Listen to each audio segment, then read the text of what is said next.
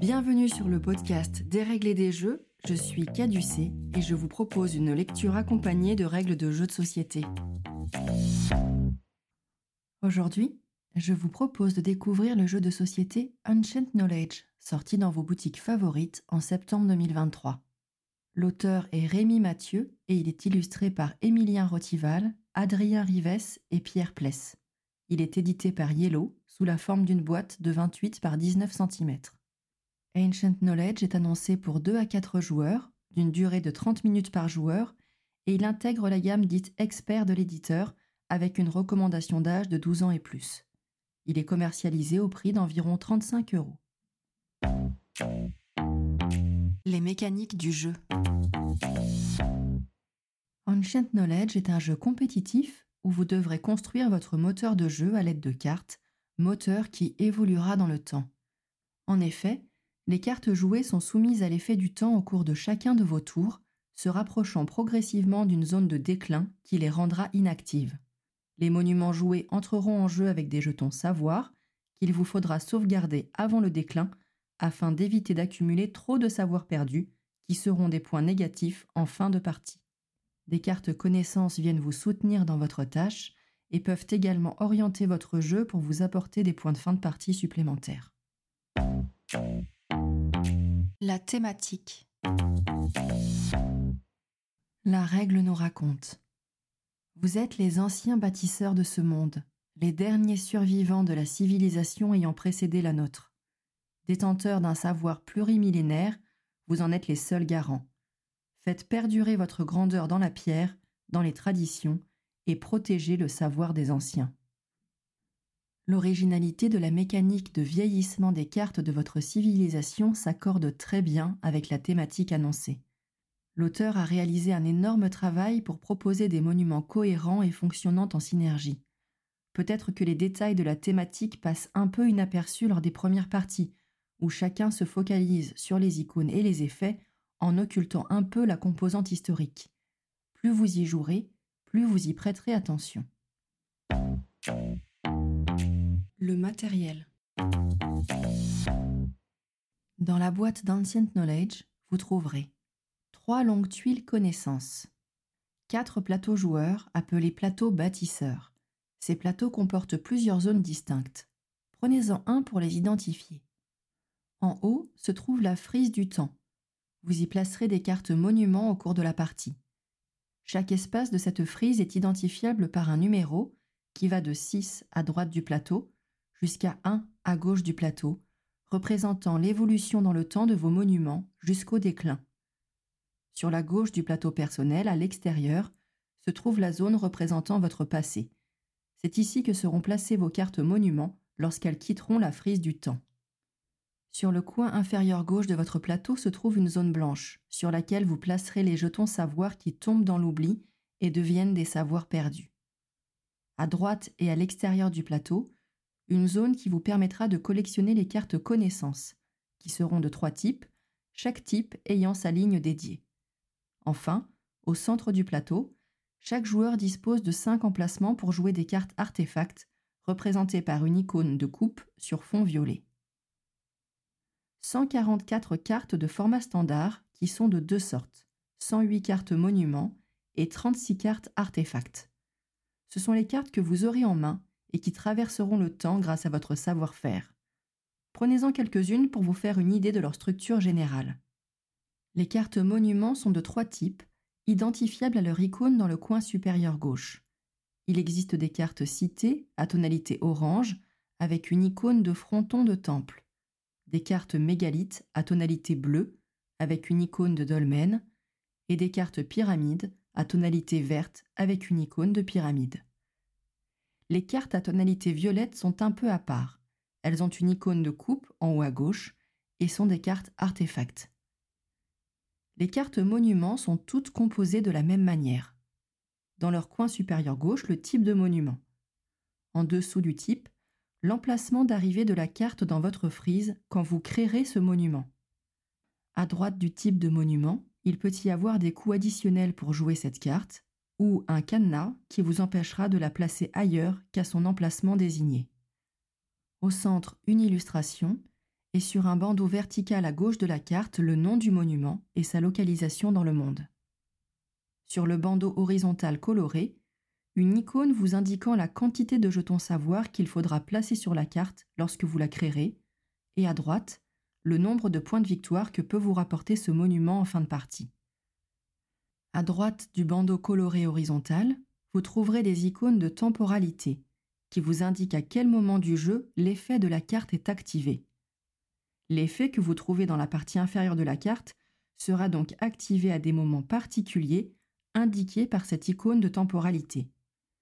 Dans Ancient Knowledge, il y a cinq temporalités distinctes. Immédiat, avec une icône d'éclair, qui signifie que l'effet s'applique au moment où vous jouez la carte, où vous allez la poser dans votre zone de jeu. Conditionnel, avec l'icône de l'infini, l'effet s'applique à tout moment quand certaines conditions sont réunies. Phase de chronique, avec l'icône d'un marteau tapant sur de la pierre, les effets s'appliquent à chaque fois que vous réaliserez votre phase de chronique à votre tour de jeu. Déclin, avec l'icône de colonne détruite, l'effet s'applique lorsque le monument entre en déclin, c'est-à-dire quand il quittera votre frise du temps. Et décompte final, avec l'icône étoile, pour les effets qui sont pris en compte lors du décompte final. Les cartes artefacts sont identifiables par leur icône de coupe sur fond violet et ont une structure plus simple avec leur icône artefact dans le coin supérieur gauche. À la droite de cette icône, vous pouvez trouver un coup supplémentaire pour créer la carte sous forme de carte à défausser depuis votre main. Le bandeau coloré vertical comporte le nom de l'artefact. Dans la partie inférieure, une icône de temporalité pour vous indiquer à quel moment est activé l'effet de la carte. Vous trouverez également 45 cartes de plus petit format, appelées cartes connaissances, qui représentent des personnages illustres et des technologies qui aident au développement de votre civilisation. Elles peuvent être de niveau 1 ou 2 en fonction de leur verso et ont toutes un recto à structure similaire.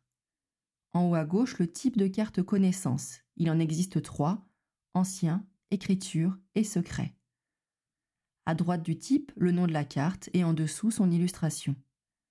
Dans le quart supérieur droit de la carte, il peut y avoir un encart grisé qui vous indique les prérequis nécessaires à l'acquisition de la carte. Dans le quart inférieur droit, les effets de la carte qui peuvent être immédiats ou apporter des points en fin de partie. Une série de jetons représentant de petites tablettes de pierre, les grises ayant une valeur de 1, les dorés une valeur de 5.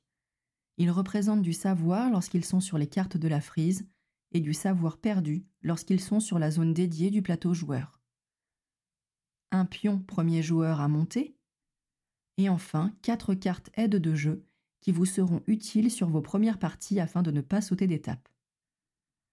La règle du jeu est bien organisée avec des repères visuels bien choisis. Elle propose un rappel des icônes présentes dans le jeu ainsi que des conseils ou règles d'or que vous pourriez oublier au cours du jeu. Voyons maintenant comment procéder à la mise en place.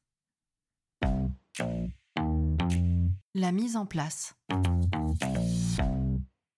Chaque joueur commence par choisir un plateau personnel et le pose devant lui. Pour vous installer correctement, pensez que vous allez vous étendre autour du plateau, deux lignes de cartes au-dessus, mais également des cartes à gauche et à droite. Il vous faut donc ménager un peu de place entre vous. Désignez au hasard le premier joueur qui prend le pion premier joueur devant lui. Vous allez ensuite préparer votre main de départ. S'il s'agit de votre première partie, la règle vous conseille d'utiliser les decks de départ proposés par le jeu. Les cartes bâtisseurs de départ sont identifiables par des icônes triangulaires situées dans le coin inférieur droit de celle-ci. Il y a quatre lots de cartes de départ, chaque lot comportant six cartes. Chaque joueur prend alors une main de départ au hasard. Si vous jouez à moins de 4, Mélangez les cartes de départ non attribuées avec les cartes bâtisseurs restantes pour former une pioche au centre de la table.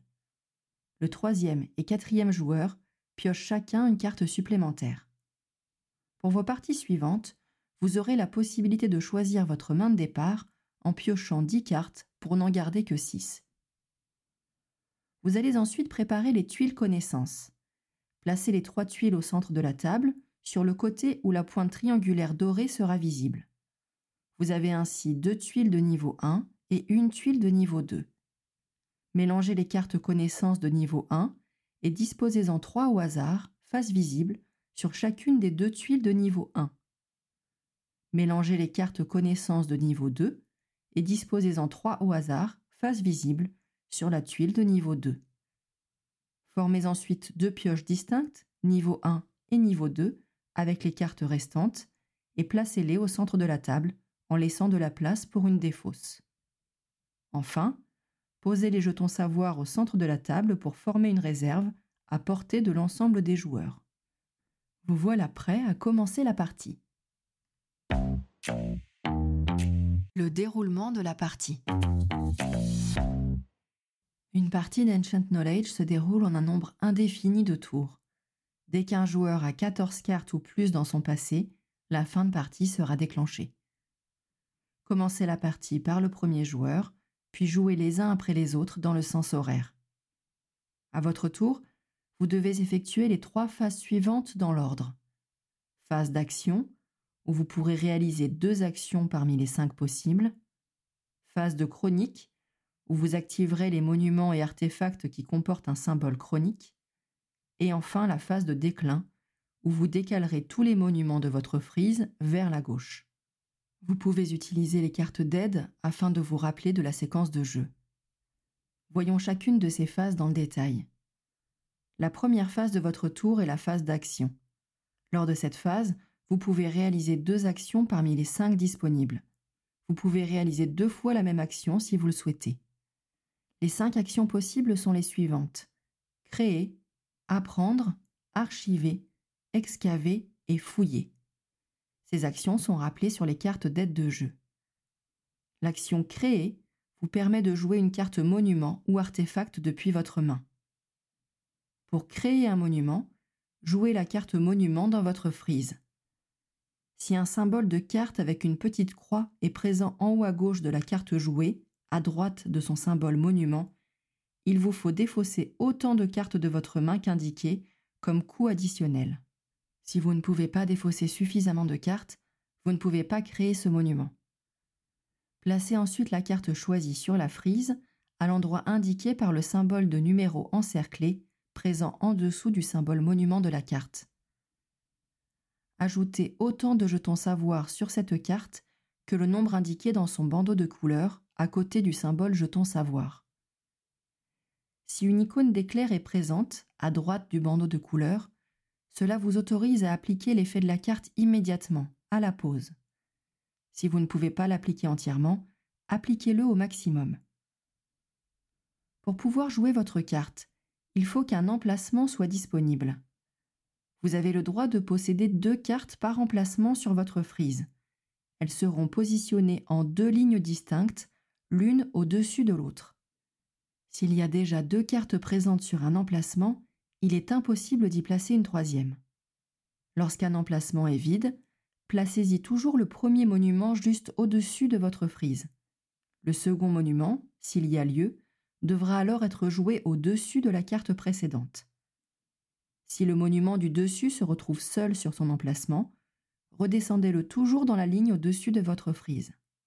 Ces règles de positionnement sont importantes, car vous serez amené à rencontrer des effets qui impliquent des cartes monuments adjacentes entre elles. En ce cas, des monuments seront considérés comme adjacents s'ils sont placés sur le même emplacement de la frise, l'un au-dessus de l'autre, ou sur la même ligne dans deux emplacements côte à côte. Deux monuments en diagonale ne sont donc pas adjacents. Vous avez également la possibilité de créer un monument dans un autre espace de la frise que celui indiqué par la carte. Pour ce faire, défaussez autant de cartes de votre main que la différence entre les deux emplacements concernés. Attention, une fois la carte jouée et placée, vous ne pouvez plus la déplacer de la sorte. Ceci n'est valable que lors de sa création. De même, vous ne pouvez pas jouer directement une carte dans votre passé en utilisant cette technique toutes les cartes monuments ne sont pas éligibles à cette astuce. Si une carte possède un symbole de cadenas en haut à gauche, vous ne pourrez pas choisir un autre emplacement que celui indiqué par celle-ci. L'action Créer vous permet aussi de créer un artefact. Choisissez un artefact de votre main, ce sont les cartes avec les icônes de coupe sur fond violet, et placez-la sur l'un des cinq emplacements disponibles de votre plateau joueur. En début de partie, vous avez cinq emplacements libres. Une carte artefact ne peut jamais être recouverte par une autre carte artefact, et si vos cinq emplacements sont occupés, vous ne pourrez pas créer de nouvel artefact. Seuls certains effets de cartes vous permettront de défausser des artefacts déjà joués. Une autre des actions possibles pendant votre phase d'action est apprendre. L'action apprendre vous permet de prendre une carte connaissance du centre de la table. Choisissez une carte connaissance de niveau 1 ou 2 parmi celles disponibles. Certaines comportent des prérequis qu'il vous faut remplir pour pouvoir les acquérir. Les prérequis sont signalés dans un encart à fond grisé dans le quart supérieur droit de la carte connaissance. Si la carte n'a pas de prérequis, ou si vous le remplissez, prenez-la et placez-la à droite de votre plateau bâtisseur. Elle fait désormais partie de votre collection. Les cartes connaissances sont de trois types et vous devrez les organiser en ligne sur la ligne correspondante à son type. Si la carte comporte une icône de temporalité éclair, appliquez immédiatement son effet. Si vous ne pouvez pas l'appliquer entièrement, appliquez-le au maximum. Si la carte comporte une icône de temporalité étoile, elle vous rapportera des points en fin de partie. Lorsqu'une carte connaissance est prise depuis le centre de la table, vous ne devez pas compléter les espaces manquants de suite. Attendez qu'une tuile ne contienne plus qu'une seule carte connaissance. En ce cas, défaussez la carte restante, placez-la dans une pile de défausse et piochez alors trois nouvelles cartes connaissance dans la pioche correspondante au niveau de la tuile vidée pour la remplir de nouveau avec ces cartes face visible. Lorsqu'une pioche de cartes connaissance est vide, mélangez la défausse et formez une nouvelle pioche. S'il ne reste pas assez de cartes pour compléter la tuile, remettez les cartes et la tuile dans la boîte. Dès qu'un joueur aura dans son passé au moins 7 monuments, il vous faudra retourner l'une des tuiles connaissances de niveau 1 sur sa face niveau 2. Défaussez alors immédiatement les cartes de la tuile retournée et complétez-la avec des cartes de niveau 2. Cette tuile ne fournira désormais que des cartes connaissances de niveau 2.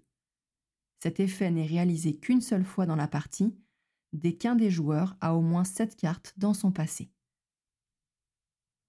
Autre action possible à votre tour. Archiver. L'action Archiver vous permet de défausser des jetons savoir des monuments situés dans votre frise. Pour ce faire, défaussez autant de cartes de votre main que vous le souhaitez. Pour chaque carte ainsi défaussée, retirez un jeton savoir d'un monument de votre frise. Remettez le jeton dans la réserve. Vous ne pouvez pas défausser de cartes si vous n'avez pas de jeton savoir dans votre frise. Pensez régulièrement à défausser des savoirs de votre frise avant qu'ils ne deviennent des savoirs perdus lors de la phase de déclin. Les savoirs perdus vous feront perdre un point par jeton savoir perdu sur votre plateau. L'action excaver vous permet de piocher des cartes grâce aux monuments dans votre passé. Inclinez à 90 degrés autant de cartes monuments de votre passé que vous le souhaitez. Pour chaque carte ainsi inclinée, piochez deux cartes bâtisseurs depuis la pioche centrale et ajoutez-les à votre main. Les monuments inclinés dans votre passé le restent. Ils doivent être redressés par des effets de cartes avant de pouvoir être inclinés de nouveau. Notez qu'il existe une limite de cartes en main autorisée. Vous ne pouvez jamais avoir plus de 10 cartes en main quel que soit le moment de la partie. Si vous devez piocher des cartes au-delà de cette limite, ne piochez pas les cartes en trop. Si la pioche bâtisseur est vide, mélangez la pile de défausse pour constituer une nouvelle pioche. L'action fouiller vous permet de piocher une seule carte du paquet bâtisseur et de l'ajouter à votre main. Une fois vos deux actions réalisées, passez à la phase de chronique. Durant cette phase, certains de vos monuments et artefacts voient leur effet s'activer. Appliquez, dans l'ordre de votre choix, l'effet de chacune des cartes monuments de votre frise ou des cartes artefacts qui comportent l'icône de temporalité phase de chronique, celle avec le petit marteau qui frappe une pierre. Attention, les effets des cartes monuments qui se trouvent dans votre passé ne sont jamais activés. Passez ensuite à la phase de déclin. Durant cette phase, le temps fait son œuvre. Si le savoir accumulé n'a pas été transmis, il sera perdu. Faites immédiatement entrer en déclin les cartes monuments situées sur l'emplacement 1 de votre frise. Quand une carte entre en déclin, appliquez ce qui suit dans l'ordre. Si la carte comporte l'icône de temporalité déclin à droite de son bandeau coloré horizontal, appliquez maintenant son effet. Si elle abrite encore des jetons savoir, placez immédiatement ces jetons sur votre plateau dans la zone de savoir perdu. Ils deviennent alors des jetons de savoir perdu. Déplacez cette carte à gauche de votre plateau, dans votre passé. Elle n'est plus en jeu et ses effets ne sont plus disponibles jusqu'à la fin de la partie. Si vous devez faire entrer deux cartes en déclin, appliquez toutes les étapes à l'une de ces cartes avant de les appliquer à la seconde. Après avoir fait entrer toutes les cartes concernées en déclin, vérifiez votre passé. Si votre passé contient au moins 7 cartes, c'est maintenant qu'il vous faut retourner l'une des tuiles connaissances de niveau 1 sur son niveau 2. Si votre passé contient au moins 14 cartes, la fin de partie est déclenchée. Ensuite, décalez tous les monuments restants sur votre frise d'un cran vers la gauche. Les cartes de l'emplacement 2 passent à l'emplacement 1 et ainsi de suite. Ne décalez pas les artefacts. Une fois votre phase de déclin terminée, c'est au tour du joueur à votre gauche, qui commencera son tour par sa phase d'action. Maintenant que vous avez pu voir de façon détaillée le tour d'un joueur, voici ce qu'il vous faut retenir sur la dynamique du jeu. Commencez par la phase d'action en réalisant deux des cinq actions possibles. Créer pour jouer une carte monument dans votre frise ou une carte artefact dans votre zone artefact. Apprendre, pour prendre une carte connaissance du centre de la table. Archiver, défausser des cartes pour retirer des jetons savoir de votre frise. Excaver, incliner une ou des cartes de votre passé pour piocher deux cartes par carte inclinée. Et fouiller, piocher une carte. Puis la phase de chronique, en activant tous les effets avec l'icône chronique sur les cartes de la frise et les cartes artefacts. Puis la phase de déclin, en faisant passer les cartes de l'emplacement 1 de votre frise vers votre passé, en récupérant sur votre plateau les éventuels savoirs perdus et en décalant d'un cran vers la gauche le reste de vos cartes monuments de la frise. Pensez à vous aider des cartes d'aide de jeu, qui sont un excellent aide-mémoire pour ne pas louper d'étapes. Regardez bien à quelle temporalité les effets des cartes s'activent afin de limiter les erreurs.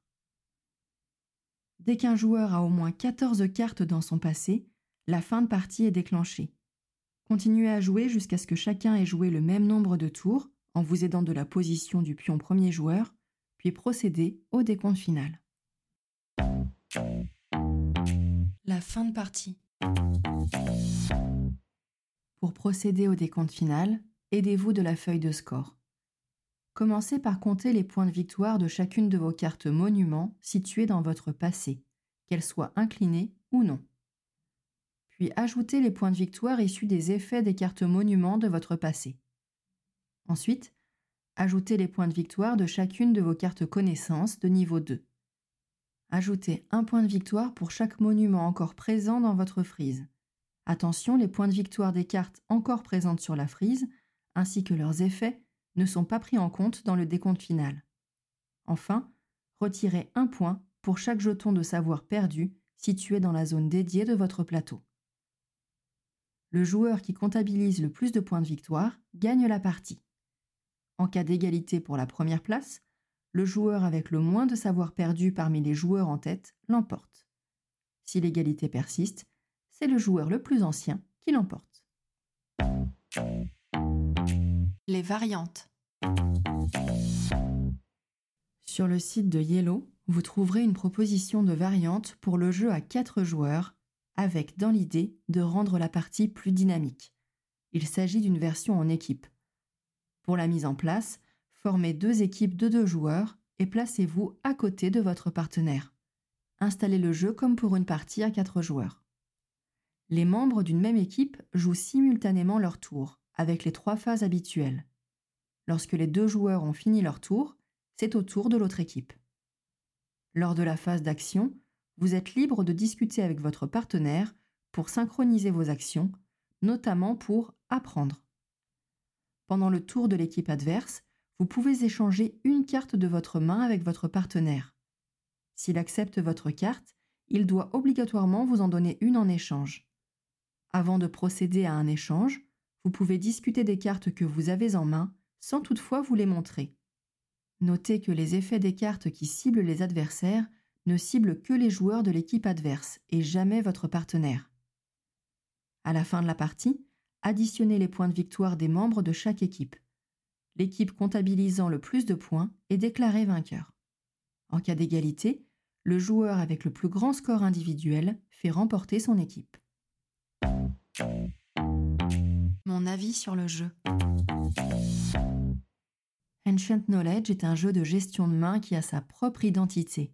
Plutôt épuré sans me paraître austère pour autant, les tours se déroulent de manière fluide avec des règles rapidement acquises. La première partie de débrouillage vous permettra certainement de mieux appréhender la seconde, une fois les cartes un peu connues. Une fois ce premier pas franchi, les multiples stratégies possibles vous promettent des schémas de partie très variés. J'aurais aimé avoir plus de cartes connaissances disponibles, peut-être également un peu plus de cartes bâtisseurs fortes ou pénalisantes pour les adversaires afin de créer de l'agitation au cours du jeu.